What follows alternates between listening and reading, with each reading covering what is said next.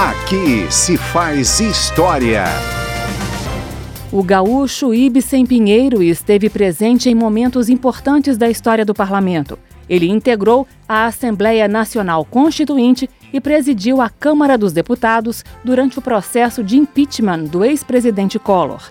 Porém, Ibsen Pinheiro acabou afastado da vida política nacional em 1993 por causa do escândalo dos anões do orçamento, acusado de fraude financeira. Ele teve o mandato cassado por 296 votos a favor e 139 contra num processo polêmico. A ação criminal acabou arquivada por falta de provas. O PMDBista, que à época da cassação era tido como candidato do PMDB às eleições presidenciais, voltou à Câmara Federal para mais um mandato em 2006. E, em 8 de dezembro de 2010, Ibsen Pinheiro fez seu discurso de despedida. Havia desistido de concorrer ao quinto mandato de deputado federal, mas prosseguiu na vida pública no Rio Grande do Sul.